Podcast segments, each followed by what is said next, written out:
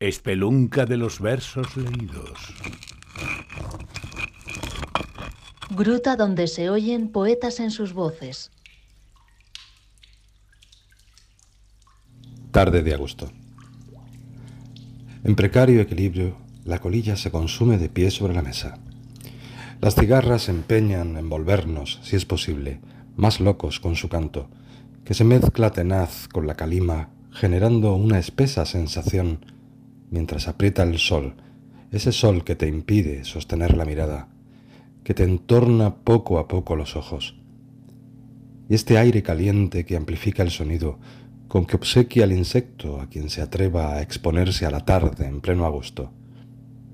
Es agosto, le digo a la colilla, quien asiente en un breve bamboleo, mientras se precipita y un dedal de ceniza se derrama en el hule como una señal. No mejoran el ánimo estas cosas. Se agudiza el sonido.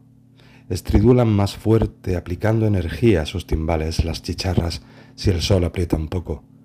Pues modulan los machos su canción a medida que aumenta este bochorno. No te dejan leer, ni se puede pensar. Esclaviza a quien oye su chirrido y por unos momentos todo es eso, un dogal invisible. Es agosto, me digo, mientras alzo los hombros.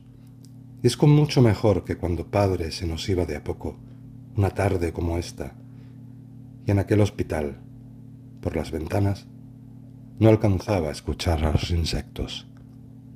Apenas ese atávico silencio que se enquista en aquellos que quedamos.